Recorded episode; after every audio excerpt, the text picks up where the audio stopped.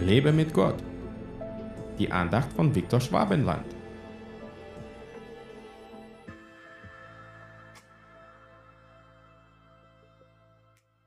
Gebt das Heilige nicht den Hunden und werft eure Perlen nicht vor die Säue, damit diese sich nicht mit ihren Füßen zertreten und jene sich nicht umwenden und euch zerreißen. Matthäus 7, Vers 6.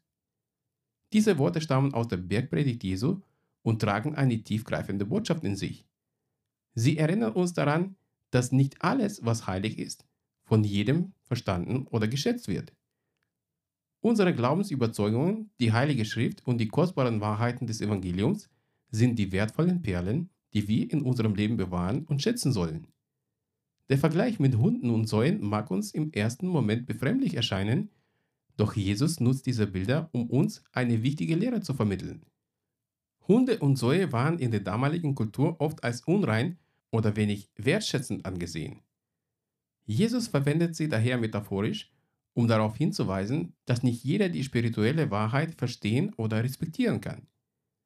Das bedeutet jedoch nicht, dass wir uns von anderen abschotten sollen. Vielmehr lehrt uns dieser Vers, dass wir unsere kostbaren Glaubensschätze mit Weisheit teilen sollen.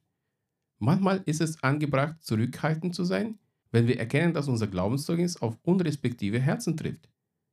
Dies bedeutet nicht, dass wir Urteile fällen sollen, sondern dass wir die Führung des Heiligen Geistes suchen sollen, um die richtige Zeit und die richtige Weise zu finden, unser Zeugnis zu teilen.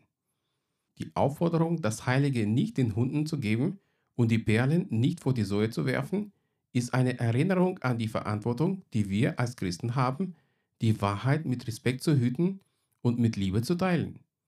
Lass uns daher in unserer täglichen Reise mit Christus Weisheit suchen, um diejenigen zu erreichen, die bereit sind, die Wahrheit zu hören und gleichzeitig diejenigen zu respektieren, die sie vielleicht noch nicht verstehen können.